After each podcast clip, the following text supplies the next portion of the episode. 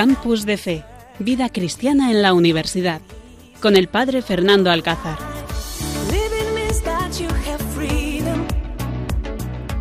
Buenas noches, queridos oyentes. Cuando pasan unos minutos de las 11 de la noche en este 20 de marzo, que hemos celebrado litúrgicamente en la iglesia la fiesta de San José, y dispuestos a compartir aquí con todos vosotros, aquí en Radio María, desde el, eh, desde el Seminario Diocesano, donde está ubicado este estudio de Radio María, pues queremos compartir esta horita en el campus de fe con temas actuales de juventud, de universitarios y también hoy pues podríamos meter también a los cofrades ya que estamos a punto de vivir esta Semana Santa y que todo lo que se nos viene encima es vivir y disfrutar de procesiones, de momentos, de celebraciones de la semana más importante del cristiano. Por eso no se lo no lo podéis perder.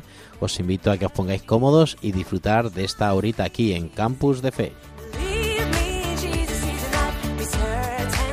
Y saludo muy especialmente a los que estáis de viaje. Sé que siempre que vamos de viaje, cuando se acaba otras clases de radio y, no somos capaces de sintonizar, siempre aparece la Virgen con Radio María. Así que saludo a los que habéis sintonizado con nosotros, a los que estáis también en casa, los que estáis enfermos, los que estáis en el hospital y nos estáis escuchando. Saludo a todos los jóvenes de la universidad, de distintas universidades y bueno, pues vamos a, disfrutar de este momento. Así que gracias por estar con nosotros esta noche. Me gustaría empezar saludando a nuestro técnico sonido, Carlos Soler. Es impresionante cómo es capaz de dejar su trabajo, su familia, después de, del lío, de jaleos que ha tenido hoy en su empresa. Está aquí dispuesto a hacer este voluntario con Radio María, así que yo de verdad, además de felicitarle porque es, es padre de dos hijos, de un hijo y una hija, pues también darle las gracias por estar ahorita aquí en este con este técnico sonido, Carlos Soler. Y saludo a la parecida, ha aparecido nuestra Lourdes. Lourdes, buenas noches, por fin, por fin vuelves a casa. Buenas noches, Padre Fer. Lo bueno siempre vuelve, ya lo sabemos. Así que encantada de estar aquí de nuevo con vosotros. Sé, es que, sé que has tenido mucho lío en el trabajo, en tu carrera y que te ha sido imposible. Sé que nos has estado escuchando, por lo tanto no has perdido el hilo de Campus de Fe, pero de verdad te doy las gracias a ti también por estar aquí y bueno, pues por compartir con nosotros. Ya los oyentes nos han llamado, nos han preguntado, oye, ¿de qué le pasa a Lourdes que no la tenemos aquí? ¿Qué le pasa? Así que Lourdes ya está aquí con nosotros. Un aplauso para ella, fenomenal, genial. Muchas gracias, ya repito que, estoy encantada de estar aquí con vosotros, he echado de menos, pero he seguido escuchando, así que prácticamente como si estuviera aquí una noche más y ya no me echaréis más de menos, o lo voy a intentar, por lo menos. Bueno, el trabajo y el estudio siempre tiene pues esta, este momento de dedicarle y siempre tienes esto stand-by, pero bueno, no pasa nada, lo importante es saber que contamos contigo siempre. Y tenemos con nosotros a Carlos Soler, digo a Pablo Floriano, es que Carlos Soler lo tengo aquí enfrente y me está mirando. Pablo, buenas noches. Muy buenas noches, padre Fernando. Bueno, él también es verdad que había tenido seguramente un día largo de trabajo, pues le pregunté esta mañana, ¿vas a venir? Dice, a ver si me da tiempo llegar. Así, al final le ha dado tiempo llegar, así que muchas gracias por venir. Carlos, eh, Pablo, ¿qué tal? Pues bien, dice, si, si Lourdes dice que lo bueno siempre vuelve, de ser que lo malo nunca se va. Así que estoy yo aquí una noche más y, nada, hombre, deseando disfrutar un ratito más de, Radio María. Pues muy bien, muchas gracias Pablo también por estar con nosotros. Y seguimos aquí con Lucía Tena. Lucía, buenas noches.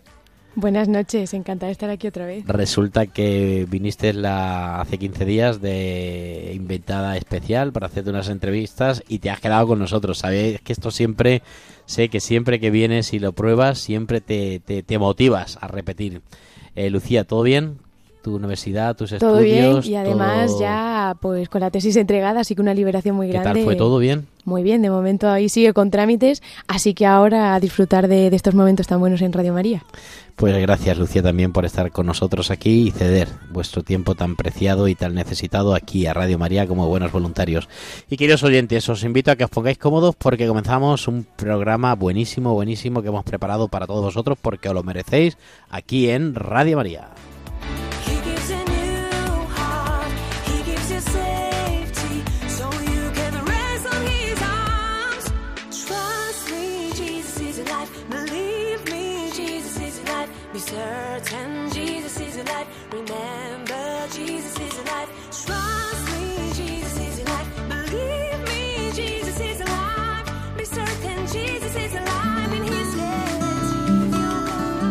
Estás escuchando Campus de Fe en Radio María.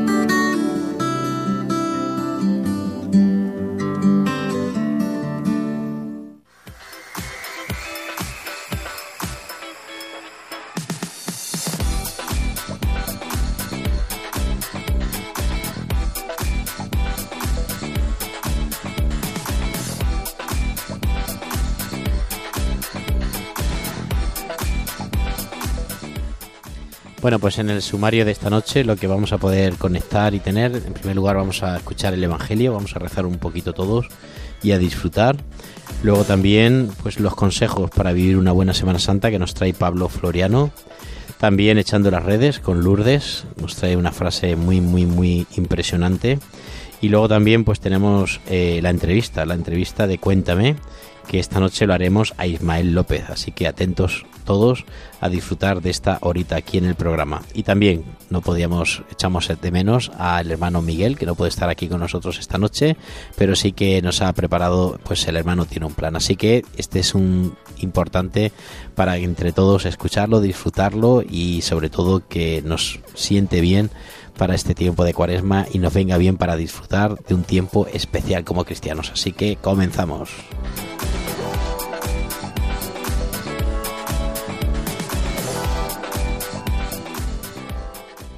Estás escuchando Campus de Fe en Radio María. El Espíritu de Dios está en este lugar. El Espíritu de Dios se mueve en este lugar. Está aquí para consolar. Está aquí para liberar. Está aquí para guiar. El Espíritu de Dios está aquí. El Espíritu de Dios Pues comenzamos esta noche con pues, lo que el Espíritu nos va a decir a cada uno de nosotros. Comenzamos pidiéndole luz al Espíritu Santo para que este Evangelio que vamos a escuchar entre todos lo recemos y entre todo lo podamos compartir. Así que escuchamos a Lourdes Álvarez con el Evangelio. Está aquí para liberar, está aquí para guiar el Espíritu de Dios. Evangelio según San Mateo. Jacob engendró a José, el esposo de María, de la cual nació Jesús, llamado Cristo. El nacimiento de Jesucristo fue de esta manera. María, su madre, estaba desposada con José, y antes de vivir juntos, resultó que ella esperaba un hijo por obra del Espíritu Santo. José, su esposo, que era justo y no quería denunciarla, decidió repudiarla en secreto, pero apenas había tomado esta resolución, se le apareció en sueños un ángel del Señor que le dijo José, hijo de David, no tengas reparo en llevarte a María, tu mujer, porque la criatura que hay en ella viene del Espíritu Santo. Dará a luz un hijo, y tú le pondrás por nombre Jesús, porque él salvará a su pueblo de los pecados. Cuando José se despertó, hizo lo que le había mandado el ángel del Señor. Muévete en mí, Santo Espíritu, muévete en mí. Muévete en mí, Santo Espíritu. Muévete. Pues este es el Evangelio que nos acaba de leer Nana y es el Evangelio que pues hoy seguramente que cuando hemos participado en la Eucaristías de esta fiesta de San José en nuestras parroquias, pues hemos podido escuchar y rezar, meditar, reflexionar. Es la fiesta de San José. Os decía antes que aunque ayer 19 de, de marzo es cuando se celebra pues San José por coincidir con el cuarto domingo de este tiempo de cuaresma, pues pasa al día siguiente, ¿no? Y lo estamos celebrando hoy en este día, la fiesta de San José. Y bueno, pues es el Evangelio donde nos hace ver, pues qué papel tan importante tuvo José en la vida de, de Jesús, qué papel tan importante de tener que fiarse de Dios. Decimos que es el varón justo, el hombre que se fía, el hombre sencillo, el hombre de la humildad, porque bueno, pues hemos visto que en, en- los pasajes del Evangelio, en poquitos momentos se habla de Jesús, de José, en poquitos momentos se, se, se cuenta algo de, de- de José. Jesús en poquitos momentos se refiere a, su padre eh, José.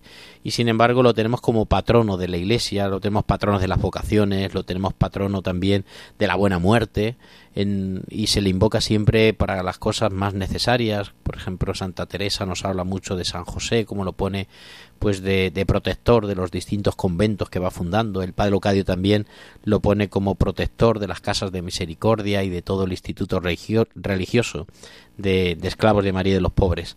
Por eso pues la fiesta de San José es una fiesta muy especial que no podemos olvidar, que tenemos que rezar, que tenemos que pedir, que tenemos que hablar y por eso pues el evangelio de hoy nos comenta y nos va diciendo muchas cosas interesantes. Pues sí, es verdad que San José es una figura, no sé, que entraña como cierto misterio, pero que me parece súper interesante. También le llaman, si no me equivoco, el santo del silencio, porque es como un personaje que está ahí siempre como muy... Aparece, ¿no? Se le menciona muchas veces, pero tiene como muy poquito protagonismo. Y, a mí me llama mucho la atención, muchas veces se dice, oye, que una frase nos podrá gustar más o menos, ¿no? Detrás de, un gran hombre hay una gran mujer. Pues en- realmente en el Evangelio es opuestamente, ¿no? Detrás de una gran mujer eh, también está el, sí callado de, José. Que fíjate, si ya era movida de que a María le dijeran, mira, vas a ser madre de, de un hijo y ese hijo será el salvador del mundo, pues imagínate tú cuando le llegara la noticia a José, dijera, es que esto ya no va ni conmigo, es que va con María y, y aún así, pues José dice que sí y, pasa a ser, pues eso, como dice Fernando, pues un- una de las grandes figuras de la historia de, de pues bueno, de nuestra iglesia. Así es, una de las grandes historias y que todos los seminarios lo tienen como protector de las vocaciones. Ayer seguramente que escuchamos, hoy hemos escuchado el testimonio pues de muchos seminaristas que nos han hablado de, de- nos han hablado de las vocaciones, de su vocación, de testimonio, de rezar por los seminaristas, rezar por las vocaciones. Así que también San José pues nos habla también de, de las vocaciones, de rezar por, por mantener y por descubrir la vocación en muchos jóvenes. También es símbolo San José de, de la fe y la esperanza, ¿no? El aceptar el camino que Dios te ha marcado y, seguir por ahí sin, sin cuestionarlo. Creo que es un ejemplo de humildad, igual que lo fue la Virgen María, y que deberíamos imitarlo, además en este tiempo de Cuaresma, pues desde ese punto de vista de la, de la fe, de la esperanza, de ser pacientes y de saber esperar en Dios. Yo creo que es una de las cualidades de, de José, ese saber esperar en Dios con, con paciencia y con una fe total. Pues este es el evangelio que hoy hemos querido compartir con vosotros, es el evangelio que nos llama y que bueno, pues que hoy el Señor ha puesto en nuestra vida para despertar nuestras ganas de parecernos a San José, ser justos, ser también hombres contemplativos, ser hombres y mujeres enamorados del silencio y sobre todo descubrir, Señor, ¿qué quieres de mí? Si algún joven nos está escuchando, pues a lo mejor hoy es un día, un bonito día, la fiesta de San José, para descubrir pues que el Señor me está llamando para ser esclavo de María de los pobres, para ser sacerdote o para ser pues de, de responder en otra en otro lugar que la Iglesia y que Dios me tenga predestinado y preparado. Así que, queridos oyentes, ojalá que el San José nos ayude a todos a ser siempre amigos de su Hijo Jesús. El Espíritu de Dios está en este lugar. El Espíritu de Dios se mueve en este lugar. Está aquí para consolar. Está aquí para liberar. Está aquí para guiar el Espíritu. Estás escuchando Campus de Fe en Radio María.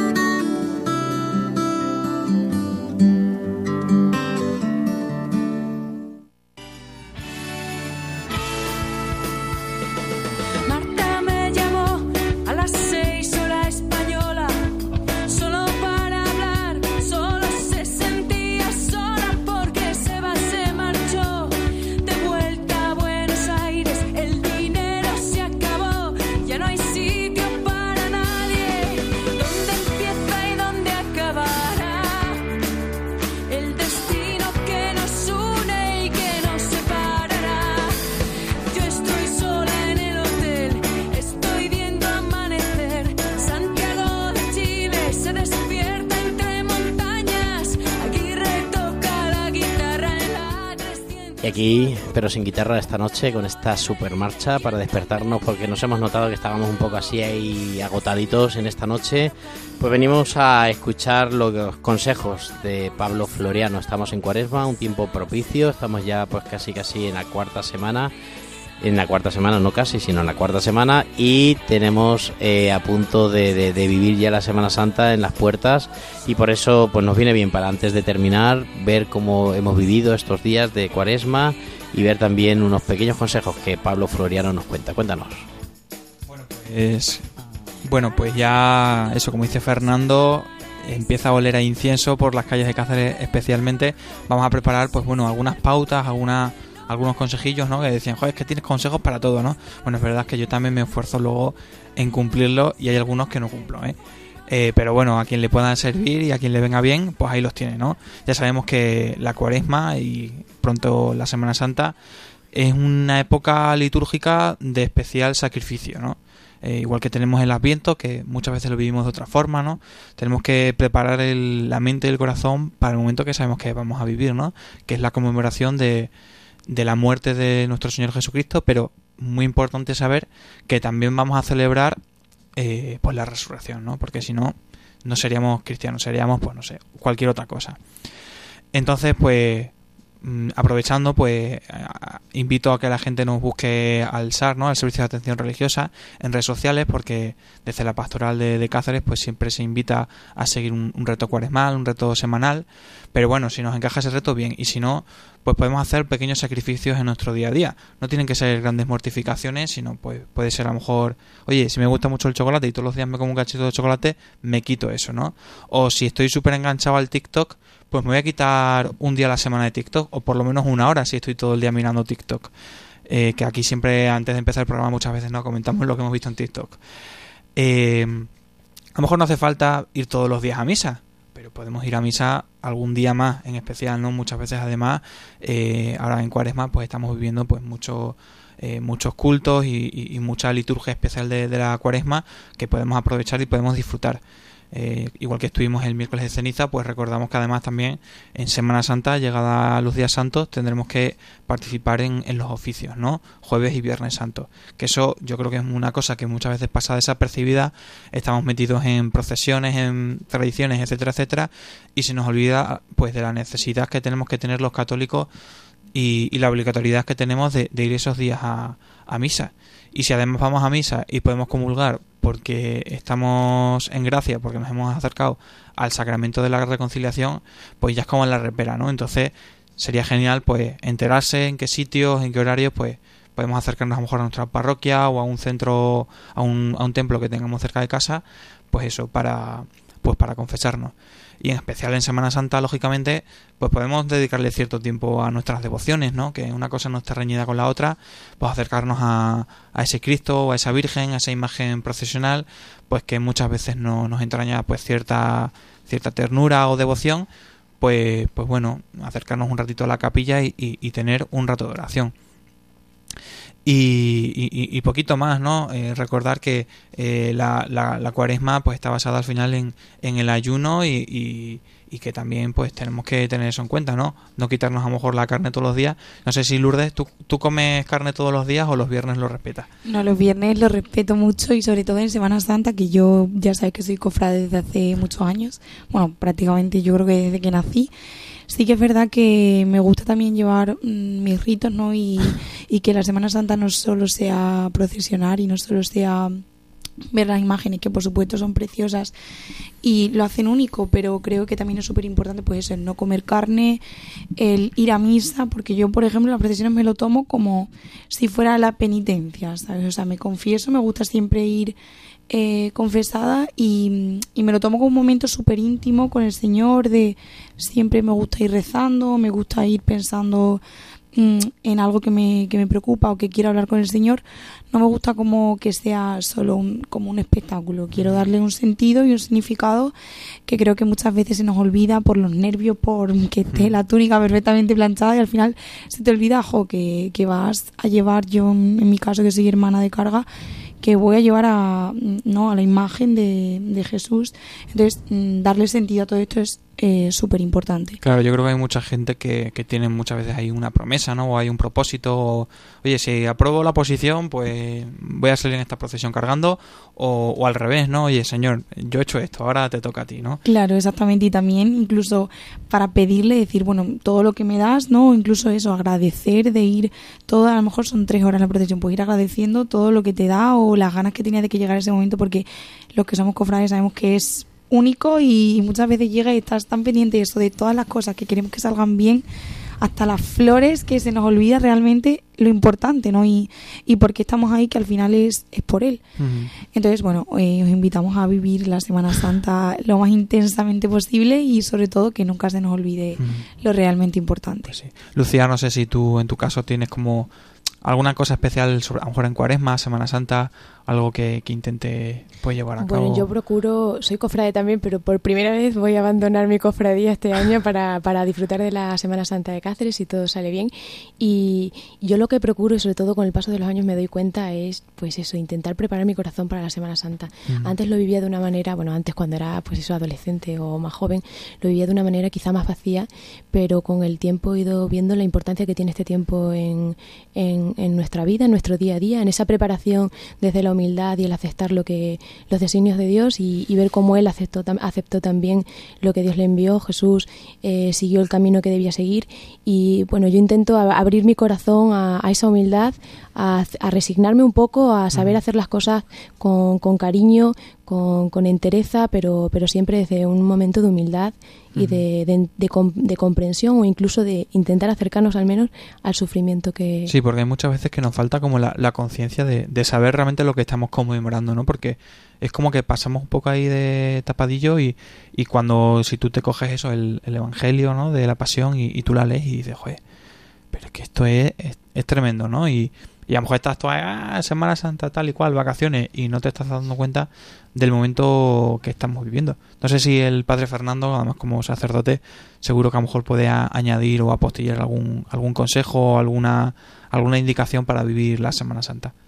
Bueno, pues es muy importante la preparación, ¿no? La preparación, no podemos llegar a la Semana Santa, pues llegar al Domingo de Ramos y ya estamos aquí porque hemos llegado, sino que todo esto, pues es como cuando vas a hacer una carrera, ¿no? Tiene una preparación o cuando hay un partido, pues tiene un- unos entrenamientos importantes que no podemos dejar de, de- de realizarlos para tener el éxito, ¿no? Entonces, bueno, pues ¿cuántas Semanas Santas hemos vivido? Pues 30, 40, 20, cada uno de los años que tenga, ¿no? Pero ¿cuántas Semanas Santas de verdad han sido productivas de tomarnos en serio, de acompañar a Jesús, de vivir pues en, en, en intensidad ese momento. Eso es lo que yo creo que deberemos de, de, de ver y, y por eso, pues bueno, pues me parece muy bien esos consejos, ¿no? Sobre todo la preparación, pues el con una oración, con una buena confesión, ¿no? Es un momento importante para, para acudir al sacramento de la reconciliación y, y ponernos en, en paz con el Señor y hacer un, pues un balance de nuestra vida, de nuestra fe, de nuestra respuesta con Dios. Entonces, bueno, pues yo creo que todo lo que nos podamos preparar, pues en este tiempo que queda de esta cuaresma, pues eh, luego, pues el momento de la, de, la, de la resurrección lo viviremos a tope. Y así es, entonces, pues con especial vista, además puesta en, en, la Pascua de la Resurrección, ¿no? Muchas veces nos quedamos en el, como en el Viernes Santo, ¿no? Y de ahí ya, bueno, se acabó la Semana Santa, no. Eh, nos queda el Sábado Santo, ¿no? Que es ese día de, de reflexión y, como no, pues el Domingo de Resurrección, que además es un día de júbilo, de fiesta grande eh, para la Iglesia y, y así tenemos que vivir, ¿no? Siendo conscientes de que, de que creemos en un Dios, pero es un Dios que no está muerto, sino que ha resucitado y, y que ha vuelto para salvarnos. Estás escuchando Campus de Fe en Radio María.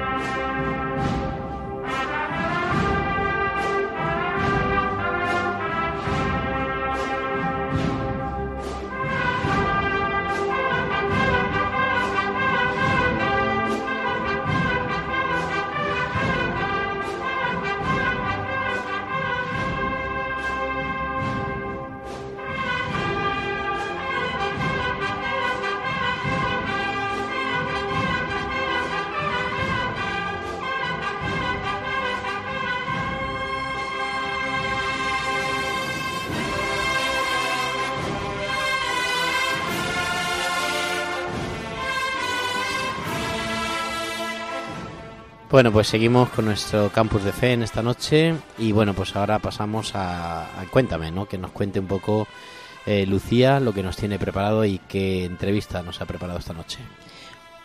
Bueno, pues esta noche tenemos una entrevista a, Ismael López Martín, que está aquí con nosotros. Él es doctor y profesor de literatura española en la Universidad de Extremadura, pero hoy lo hemos llamado, lo tenemos aquí porque es el mayordomo de la Cofradía del Espíritu Santo, del Santísimo Cristo del Humilladero y Nuestra Señora de la Encarnación. Buenas noches, Ismael. Hola, buenas noches, Lucía. Qué bien que estés aquí con nosotros porque hoy justo hemos empezado a hablar de la preparación para la Semana Santa en la última semana de Cuaresma y eso precisamente me lleva a hacerte una de las preguntas que, que había pensado. Es tiempo de preparación, tiempo de Cuaresma. Normalmente cuando pensamos en la Semana Santa y en las cofradías creemos un poco que la Semana Santa ocurre en una sola semana, que son las procesiones y nada más. Pero eso es lo que vemos desde fuera, pero hay todo un proceso de preparación detrás, de, de, una preparación espiritual, no solo de la que se supone desde el vulgo, ¿no? que es la preparación de los pasos, de las imágenes, de, de la ropa, sino que, que, hay toda una preparación espiritual y me gustaría saber cómo lo vivís desde vuestra cofradía. Pues mira, lo primero que, que se me viera a la, mente cuando estabas hablando de eso eh, ha sido que creo que cuando hemos tenido la pandemia, las cofradías han explicado muy bien, porque desde algunas instancias se decía que la Semana Santa se suspendía eh, por la pandemia y también desde las cofradías explicamos muy bien que la Semana Santa no se suspendía, se suspendían las procesiones, que es algo complementario a la Semana Santa que vivimos en los templos, que vivimos en el Triduo Pascual eh, y en otras actividades que se organizan y que y, y, bueno yo creo que viene a ser un complemento pues pues bellísimo no sí es verdad que sí es verdad que que bueno que la preparación digamos para que la, las procesiones de las cofradías salgan a la calle pues lleva eh, no solamente la última la última semana o en estos días que son absolutamente frenéticos para nosotros para todas las cofradías sino que el trabajo es constante de, de todo el año porque hasta el más mínimo detalle requiere de una preparación grande. Y bueno, hoy celebramos San José, que es símbolo de la bondad y de la caridad. Y, además ese es uno de los retos de la semana en la obra de caridad. Así que quería preguntarte desde la Cofradía del Cristo del Humilladero y de la Virgen de la Encarnación, ¿qué obras de caridad impulsáis no solo en Semana Santa, sino a lo largo de todo el año? Bueno, durante la, durante la Semana Santa la, las obras de caridad es cierto que son menos porque estamos centrados, realmente son muy pocos días y estamos centrados en, el culto público, ¿no? Lo que hacemos es una catequesis, eso en definitiva lo que hace es una cofradía en la calle es eso, catequesis. Eh, pero sí es verdad que la actividad de todas las cofradías a lo largo del año, pues una de las patas más importantes es la, es la caridad, entendida casi en sentido etimológico como amor, amor a los demás. Eh, bueno, son, son varias las actividades las que hacemos las cofradías a lo largo del año, pues para acompañar al, para acompañar a los demás, para, si es posible, pues intentar aliviar un poco sus necesidades y en concreto desde nuestra cofradía, pues empezamos desde prácticamente el primer día del año y casi hasta el último. Eh, te, te, pongo algunos, eh, algunos ejemplos. Eh, organizamos, sobre todo los jóvenes de nuestra cofradía, organizan lo que llamamos el cartero real, que viene a ser un, pues eso, un recibimiento de los niños entregan sus cartas para los Reyes Magos eh, en la iglesia, en nuestra, en nuestra sede canónica. Pero al día siguiente lo que hacemos es que ese cartero visita el Hospital San Pedro de Alcántara. Eh, concretamente la, la planta de pediatría y también bajamos al servicio de urgencias para los niños que estén pues los que estén hospitalizados y los que estén en ese momento en urgencia eh, les acompañamos, les llevamos regalos con una colaboración con el eh, pues con el SES, ¿no? Porque previamente nos dicen cuántos niños hay, qué edades aproximadas tienen para intentar llevarles un regalo también acorde un poco a su eh, a su edad y a sus intereses. También ese mismo día vamos a una de las residencias de ancianos para porque no solamente en esos días tenemos que acompañar a los niños, también a las personas mayores, lo que sí es verdad que es un acompañamiento diferente. No vamos a entregarles regalos, sino simplemente, y probablemente sea mucho, pues nuestra compañía, escucharlos, cantar también con ellos, algo que hemos hecho este año, entregarles algunas estampas y demás.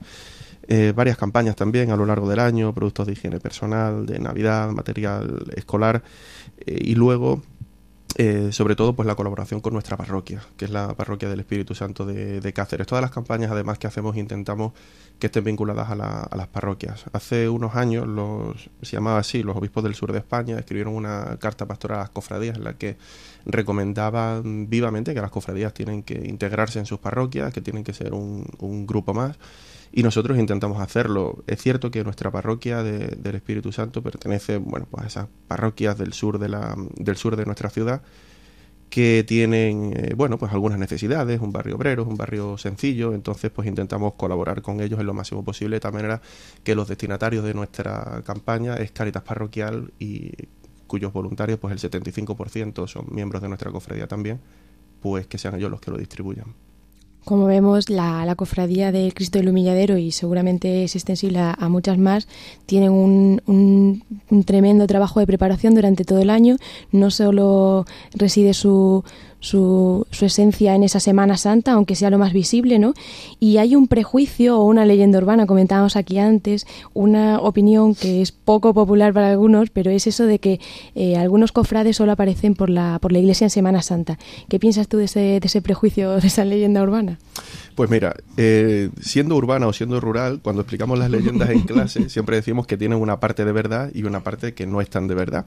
Y yo no voy a negar la parte que tienen de verdad. Y es que es cierto que hay muchos cofrades que solo se acercan eh, a la iglesia en, en la procesión de, de Semana Santa. Y, y- y no digo a los oficios de Semana Santa, sino a la procesión. Y, pero te digo más, es que hay cofrades que solo se acercan a la cofradía en la Semana Santa, no en el resto de actividades que se, que se hacen. Por lo tanto, eso es verdad que está ahí, eso es una realidad con, las que, con la que tenemos que luchar. Yo recuerdo un encuentro con nuestro obispo, con don Jesús, y en el que hablábamos precisamente de los jóvenes también y de cómo acercarlos, porque siempre es una preocupación que tenemos todas las cofradías de no ya tanto pensar en el futuro, sino de pensar en el, en el presente, porque ellos son verdaderamente el presente de las cofradías también. Y don Jesús me decía que en muchas ocasiones tenemos que plantearlos plantearnos actividades para ellos que no sean exclusivamente eclesiales, eh, para llamar eh, para llamar su atención, para intentar que se acerquen. Y yo creo que eh, tenemos que seguir caminando en esa línea. Pero quiero romper una lanza a favor de los cofrades que sí que aparecen todo el año, que sí que son voluntarios en otros grupos, en nuestro caso, en el grupo de liturgia de la parroquia hay cofrades, en el grupo de caritas, como he dicho, hay cofrades, en el grupo de catequistas también los hay, eh, y otros pues que no pertenecen a ningún otro grupo, pero que, eh, bueno, pues que mm, digamos que, que sí que asisten a la, a, la, a la parroquia regularmente, también teniendo en cuenta que claro, mm, una cofradía no se nutre, su- sus hermanos no pertenecen solamente a la parroquia donde tú tienes tu sede canónica, sino que lógicamente se distribuyen por varios, por varias parroquias, incluso por varias ciudades. Incluso uno de nuestros directores espirituales es hermano de la cofradía. Bueno, mm, hemos disuelto la duda de la leyenda urbana, la hemos desglosado además y iba a preguntarte sobre el futuro de las cofradías, pero también has hablado un poco de ello con esa acción de, abrir la cofradía a, a un público nuevo, a un público distinto, con esa acción eh, entre, pues eso, más de acercamiento a la juventud. Y ahora vamos a cambiar de tercio porque eh, Ismael fue ya el pregonero de la Semana Santa de Cáceres y este año va a ser además el pregonero de la Virgen de la Montaña de, de Cáceres, el 19 de abril. Bueno, ¿qué significa para ti este pregón después de Semana Santa? Ahora la Virgen de la Montaña, eh, yo creo que será un momento muy especial para alguien como tú que vive la Semana Santa y que vive la religiosidad de esa manera tan, tan sencilla y tan humilde.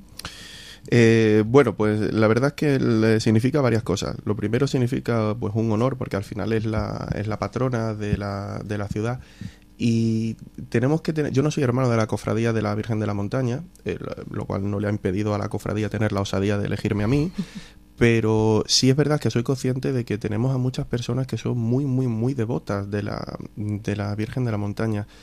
Eh, una compañera mía de la facultad, a la que casi no conozco, cuando vio la noticia, pues me escribió un correo electrónico y me dijo que, pues fin, que, que se alegraba de esto porque ella le tenía mucha devoción a la Virgen de la Montaña desde que había llegado a Cáceres, que no era eh, no es cacereña. Por lo tanto, es verdad que es una responsabilidad para intentar no perturbar un poco esa devoción. Eh, en algunos casos eh, puedo pensar que que no tan motivada desde el punto de vista religioso como se debería, pero en cualquier caso es una devoción que hay que respetar muchísimo.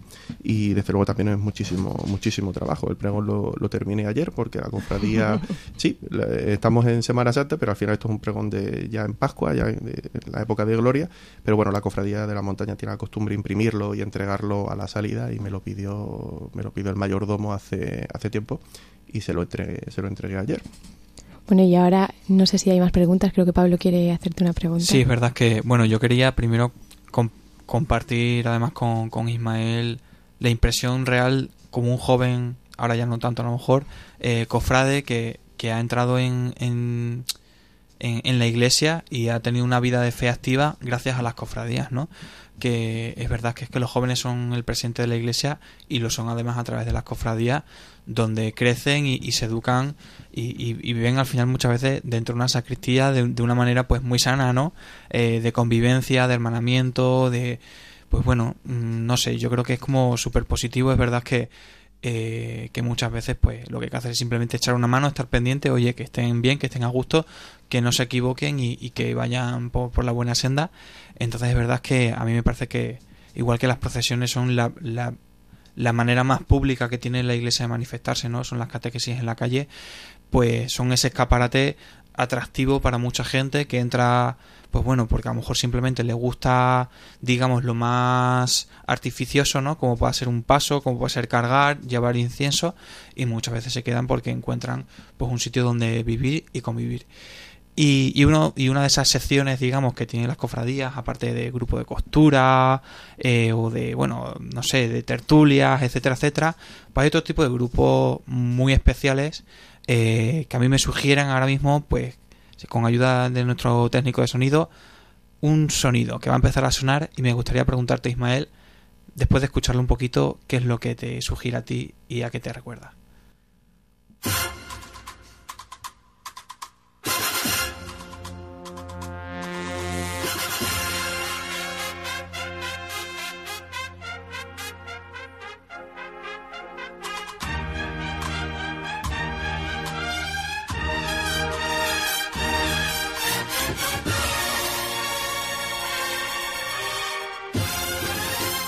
Bueno, pues dentro de esos grupos cofrades que existen, como no, están las bandas de cornetas y tambores. En vuestra cofradía, muy especialmente la del Humilladero, está, está sonando la marcha Eternidad. No sé si es la interpretación de la banda del Humilladero, porque incluso puede ser una, una mejor, ¿no? Eh, porque lo hacen tremendamente bien los, los hermanos cofrades. Entonces, no sé, también me gustaría que nos contaras un poquito eh, la relación que existe entre hermandad y banda, o banda y hermandad, que muchas veces es lo que se dice, ¿no? No, no se diferencian, no hay frontera, y sobre todo la labor que tienen con los jóvenes eh, la, la banda de cornetas y tambores. Mira, eh, en nuestra cofradía tenemos dos bandas. La banda, como tú bien dices, Pablo, la banda del Cristo del Humilladero, que interpreta esta marcha de eternidad magistralmente y mucho mejor de cómo está sonando de fondo, que no es su interpretación. Y también tenemos una banda infantil, una banda infantil con niños, eh, bueno, no sé decirte el- el- la edad que tiene la niña más pequeña, pero todavía toca sin boquilla, entiéndeme, se toca sin boquilla. Eh, incluso que concita a varias nacionalidades en esa, en esa banda infantil. Hay niños de distintas de distintas procedencias. Por lo tanto, es también un ejemplo de, de integración de, en ese sentido. ¿no? Eh, las bandas. Eh, yo te hablo de las que más conozco, que es la banda de mi cofradía. Aunque yo cuando era joven, eh, o cuando era más joven, eh, estaba en las bandas de cornetas y tambores. Yo empecé en Semana Santa ahí tocando, tocando el tambor. Y eh, lo primero que tienen que, ser en las bandas de nuestra cofradía es pertenecer a la iglesia. ¿Y cómo pertenecen a la iglesia? Es requisito que antes de colgarse un tambor o una corneta se hagan hermanos de la cofradía. Por lo tanto, ya eh, forman parte de la, eh, de la cofradía y de la iglesia, cuando menos de la iglesia diocesana. El son en su mayoría gente joven. Es verdad que, que hay personas de bueno de, pues de edades diferentes, de hasta sesenta y tantos, sesenta y tantos años, y es verdad que los tenemos, pero la mayoría de gente joven que tiene un compromiso diario durante varios meses. Eh, la banda del Cristo del Humilladero y también los de los niños ensayan de lunes a jueves de septiembre a junio. Pasando frío, este año han estado, porque bueno, nuestra iglesia parroquial ha estado en unas obras, la iglesia del Espíritu Santo, por lo tanto ha estado cerrada eh, al culto y a cualquier otro tipo de actividad, que es donde ellos ensayaban y han tenido que ir al, al ferial. Con unas temperaturas y, un, en fin, pues muy, muy, muy frías, yo los he acompañado en algunas ocasiones. Y, y es verdad que es un compromiso y además yo creo que también una labor de, de- de convivencia, de fraternidad entre, entre esos hermanos, entre, entre esos cofrades. ¿Por qué? Porque como yo suelo decir y otros compañeros también de mi junta de gobierno solemos decir, mientras están ahí no están en otro sitio. Claro. Y, y- y estar ahí, esos jóvenes, durante tanto tiempo con ese compromiso, que es cierto que no todos después participan en la vida de la iglesia, pero hay otros que sí. Lo que pasa es que eh, a veces los que sí participan, pues son menos visibles o, o- o se dejan se dejan ver menos, sí, pero, pero hay algunos que también participan. El tesorero de la banda es uno de los responsables de Cáritas Parroquial en mi, en mi parroquia. El- por lo tanto, eh, están ahí, pero yo creo que es una, una labor importante la que se hace en ese sentido, de acompañar a los jóvenes, de darles eh, un entretenimiento que al final es música y están aprendiendo y están conviviendo más que estén en la calle o estén haciendo otra cosa. Y la relación entre nuestra cofradía y nuestra banda, que es una parte de la cofradía, es, eh, yo no sé, indisoluble, indisoluble. Ellos do- donde van a tocar, lo último que han tocado ha sido en Ciudad Rodrigo, pues yo les he acompañado en este, este fin de semana. Yo solo quería preguntar un- una última cosa, eh, ya que nos has estado hablando de también de, de la cofradía. Simplemente un día, un momento, un lugar eh, donde podamos observar los pasos pasar. Jueves Santo, 6 de abril, 22 horas, Iglesia del Espíritu Santo, el atrio, es decir, la- el- en el portal, la entrada. Pues ahí estaremos. Pues muchísimas gracias por abrirnos tu corazón y sobre todo por, por, bueno, pues ayudarnos. No estoy de acuerdo con que con esa leyenda urbana que no, vamos, no estoy de acuerdo, ¿no? Y estoy de acuerdo contigo, ¿no? De que, bueno, pues seguramente que algunos, algunos cofrades, pues aparezcan en Semana Santa por la iglesia y bueno, yo siempre digo que antes de, ante no presentarse nunca, pues bien está que vayan por lo menos los días de Semana Santa, mira, algo quedará. Pero sí que verá que la mayoría, pues los tenemos. Yo como párroco de Alcuéscar, casi la mayoría de, de- de los cofrades, de los grupos, están llenos de cofrades, pues empezando por catequistas, por los mayordomos, por en Cáritas también, es decir, que bueno, que cada vez más eh, los cofrades se están sensibilizando con, con, con el deber de, de- de participar en la parroquia, de responder en la parroquia, y sí que es verdad que una, una parroquia sin cofradías, pues puede ser que sea una parroquia muerta, y yo no entiendo una Semana Santa sin cofradías, por lo tanto, animo a todos los jóvenes que nos estáis escuchando a participar en las cofradías, sabéis que un- tenemos una hermandad universitaria, en nuestra diócesis y bueno pues sería bonito también que todos los universitarios participásemos en esta en esta hermandad y bueno pues en alguna cofradía que otra y sobre todo a participar y a ser pues cofrades activos y disfrutar de, de, ser cofrade. Ser cofrade no es solamente vestirse un hábito sino es pues una experiencia es una devoción es un renovar nuestra fe y practicar nuestra fe de, esa manera. Pues muchísimas gracias Ismael López por acompañarnos en esta noche y ojalá que, que disfrutemos y sea una Semana Santa muy muy especial esta Semana Santa del 2023.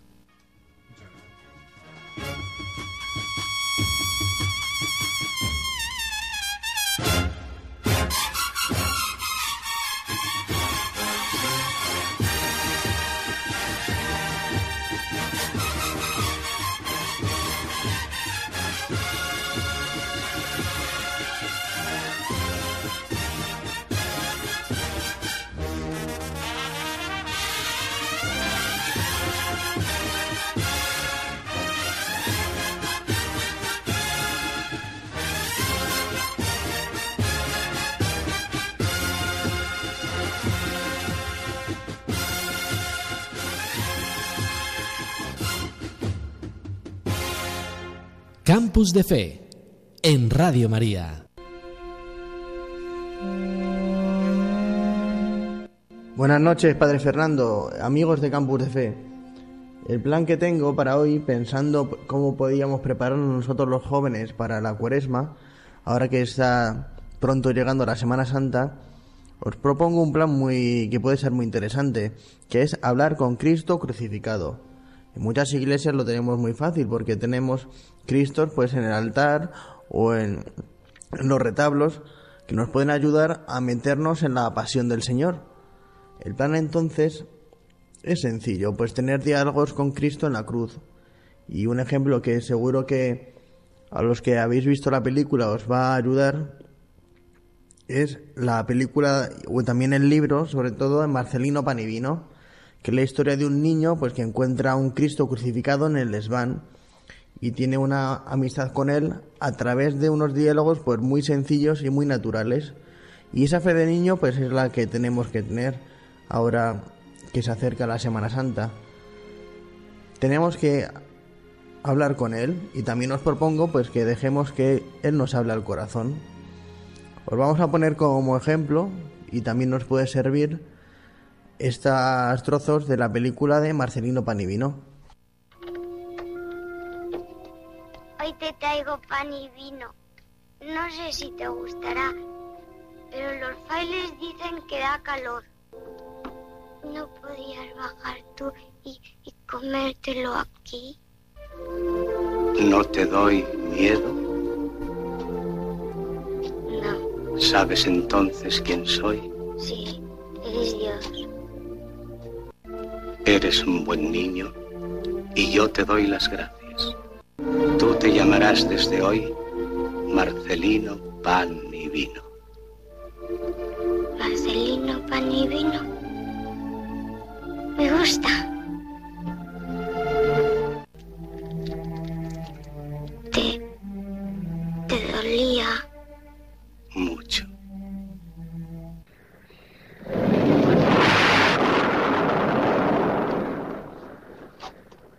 Venido por si tenías miedo. ¿Y tú, Marcelino? ¿Tienes miedo? Yo sí. Acércate a mí.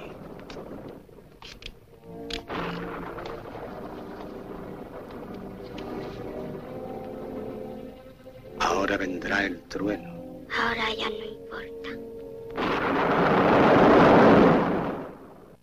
Habéis visto pues este ejemplo de este niño, Marcelino, que veis que cuando, eh, por ejemplo, en la tormenta va a estar con Jesús porque él pensaba que el Cristo pues iba a tener también miedo como él lo tenía. Cuando Cristo le dice que se acerca a él y se abraza a él, ya no le importa la tormenta. Pues esta es la, la fe sencilla que os propongo, de mirar a Cristo y no sentir miedo, sino sentir confianza en Dios. Vamos a escuchar también las palabras que nos dirigía Juan Pablo II a los jóvenes, que nos anima a mirar a Cristo y, ante todo, no tener miedo de mirarle y de contemplar a Cristo que Él vence. No tengáis miedo de mirarlo a Él. Mirad al Señor. ¿Qué veis? El amor vence siempre. El amor vence siempre. Como Cristo ha vencido. El amor ha vencido. El amor vence siempre.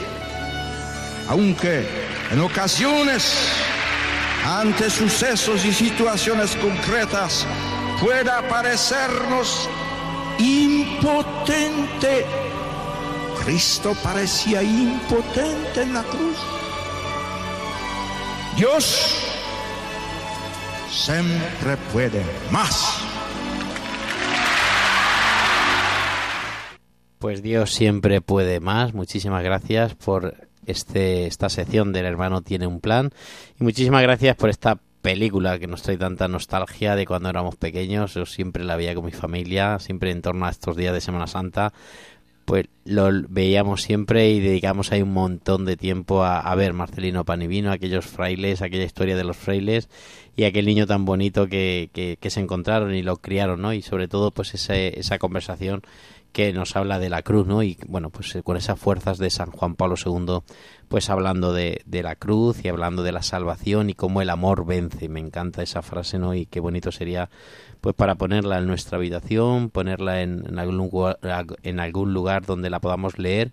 El amor siempre vence, aunque pensemos que no, aunque pensemos que, que el amor al final pues se pierde, aunque pensemos que al final los que amamos somos los que perdemos y los que pues perdemos la vida, pues siempre triunfa el amor y siempre es como un regalo que Dios nos hace. Y qué bonito pues recordarnos que en la cruz, que Jesucristo que parecía un indefenso ahí en la cruz, como al final pues morir en la cruz venció a través de la resurrección. ¿Vosotros qué os ha parecido? ¿Habéis visto la película, me imagino, no? Mm, Yo sí, además Ah, es una que Lucía, película. digo, No, no. de... Es una película que tengo totalmente asociada a mi abuela, porque siempre la veíamos en Semana Santa antes de ir a la hora santa. Así que el, Mm. el jueves santo, después de cenar, eh, veía la película con mi abuela, normalmente en Canal Extremadura, Canal Sur, alguno de estos, y luego nos íbamos a la hora santa, así que siempre que, que oigo algo de Marcelino Panivino o la vuelvo a ver, me acuerdo muchísimo de ella y, de ese momento. Pues sí, abrazar la cruz y abrazar eh, el sufrimiento y el designio del Señor. Y, y cuando he sido más mayor y he leído, por ejemplo, yo que soy filóloga, esto es eh, de generación, ¿no? Pues eh, he visto, por ejemplo, he leído a Emilia Pardo Bazán, que tiene un cuento que se llama Jesusa y, y trata la enfermedad, por ejemplo, de una niña, de una niña pequeña, eh, desde el punto de vista de esa implicación y de esa empatía con, con Dios y de su semejanza con, con el sufrimiento de Dios. Y, termina esta chica enferma, esta niña enferma, eh, mm, descansando, eh, siendo feliz, cuando comprende, como Jesús, que eso es lo que debe hacer y que su grandeza reside en su abnegación y en esa manera de abrazar la cruz. Así que ahora que soy más mayor y puedo compararlo con ese cuento que, que me parece tan, tan tierno, pero sí, desde luego lo que más recuerdo es, es esa, esa escena de verlo con mi abuela antes de ir a la hora santa en, en Semana Santa. Es verdad que es una película que, bueno, no sé, puedes decir la pasión, pues vale, habla de Semana Santa, ¿no? Pero Marcelino Pan y Vino, pues bueno, mm, no sé, es como una historia que realmente no sabes por dónde te lleva, ¿no? Porque tiene como todas esas escenas costumbristas de, de los frailes, la vida del pueblo, ese niño que, que va creciendo de, de la mano de pues de esos buenos hombres, ¿no? Y cómo, cómo le alimentan y cómo se divierte con, con los animales. Y, y de repente, claro, tú siendo un niño, como vamos, en mi casa también la hemos, la hemos puesto muchas veces, ¿no? Cuando éramos muy pequeños y, y al final llegaba la, la escena esa con la secuencia con la que acaba la película, ¿no? Y, y yo, yo siempre recordaba que a mí la película me gustaba mucho, pero no entendía el final. No entendía qué es lo que estaba pasando, ¿no? Porque eh, Marcelino pues miraba la cruz, la señalaba y decía, yo quiero ser como ese, ¿no? Y, y preguntaba, ¿y por qué llora, no?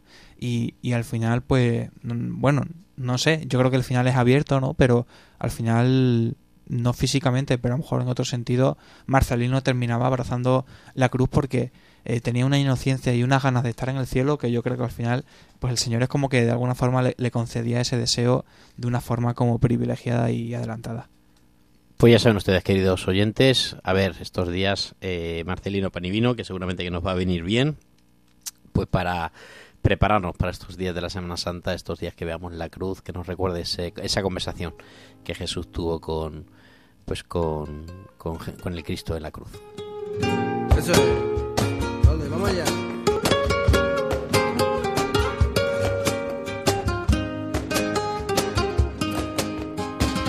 Llévame contigo a todos lados, que pueda dormir tranquilo bajo tu precioso manto. Y llegando ya al final de nuestro programa, queremos echar las redes, echar las redes con pues esa frase que nos trae Lourdes, que seguramente que nos va a tocar el corazón y seguramente que va a despertar pues el deseo de vivir intensamente este tiempo de Cuaresma. Y llévame contigo La frase de hoy, queridos oyentes, como siempre, eh, lo comparto por Instagram el, mismo día de, de la emisión, porque siempre es algo que creo que nos acerca a los jóvenes y que pues nos hace echar las redes. Y en este caso es una frase que más que una frase es un lema, para mí por lo menos, que dice así, que si no es de Dios, ni aunque insistas, y si es de Dios, aunque te aleje. Creo que, que debería ser una frase que, que nos deberíamos tatuar porque hay muchas veces que nos obcecamos en, que algo es para nosotros, ya sea un estudio, una persona, algo que queremos en la vida y nos obcecamos que, con que eso es lo que queremos, con que eso es lo que nos viene bien. Y llega Dios y te dice, no, no, aunque insistas, esto no es para ti, ¿no? Y al contrario, muchas veces te niegas a algo que Dios te está dando y tú dices, yo no lo quiero, no, esto no me gusta. Y hay que aceptar sus planes, ¿no? Y saber que, que si Él lo quiere, ya puedes ponerte tú como te quieras poner que, que va a ser para ti tarde o temprano. Entonces, un poco con el hilo del mensaje que traíamos hoy de cómo lo ha aceptado San José, pues que nosotros también aceptemos tanto lo que nos trae como lo que creemos que necesitamos y no nos trae. Y siempre con, con la mejor de, de las caras. Muy bien, pues muchísimas gracias. Oye, se me olvidaba decir, ¿sabéis que dónde está el Cristo de Marcelino Panivino, de la película Marcelino Panivino? ¿Dónde? Lo- no, no, lo tenemos aquí en Extremadura. Está en un convento de carmelitas, en Don Benito. Está el Cristo, no sé si, lo, vamos, yo lo, lo- lo- me lo habían dicho siempre y, y lo he buscado ahora. Y sí que una vez lo visité en el convento de las carmelitas de, de Don Benito, eh, pues aparece ahí el Cristo, lo tienen ahí. Bueno, hay una historia muy bonita que no sé qué pasó ahí, que el, el que preparó la película lo vio y le gustó tanto que se lo pidió a las, a las monjas y, que lo y es el que tiene. Pues muy bien, queridos oyentes, pues llegamos así al final de este programa. Es una pena, es una pena que tener que despedirnos, pero bueno, tenemos que dar paso a otros programas muy importantes e interesantes. Doy las gracias en esta noche a Pablo Floriano. Pablo, buenas noches. Muy buenas noches a todos los oyentes y que tengáis una Semana Santa y una Santa Semana. Muchísimas gracias también a Lucía Tena. Muchas gracias a vosotros y igualmente Te feliz vas Semana sintiendo ya mejor a que sí, estás a Ya, gusto ya. muchísimo ¿A que mejor. sí? Pues cuenta con nosotros que nos volveremos a encontrar dentro fichado. de 15 días. Buenas noches, Lourdes.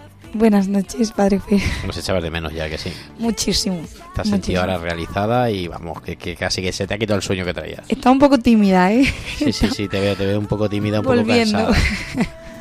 Bueno, pues nada, saludamos también al hermano Miguel, que no ha podido estar con nosotros, y damos las gracias también a Ismael López, que se ha tenido que marchar porque tenía cosas todavía que hacer antes de terminar este día, por esa entrevista, ese cuéntame que nos ha contado, a Carlos Soler, el seminario diocesano, todos los voluntarios de Radio María que están ahí en la central. Nada, nos volvemos a encontrar, iba a decir dentro de 15 días, pero no es dentro de 15 días, porque el próximo día 3 de abril hay ejercicios espirituales, entonces sí que nos volveremos a encontrar el 17 de abril. Así que hasta entonces, feliz Semana Santa y ojalá, ojalá que vivamos intensamente estos días de la resurrección de Cristo a tope. Venga, nos despedimos el Padre Fernando Alcázar.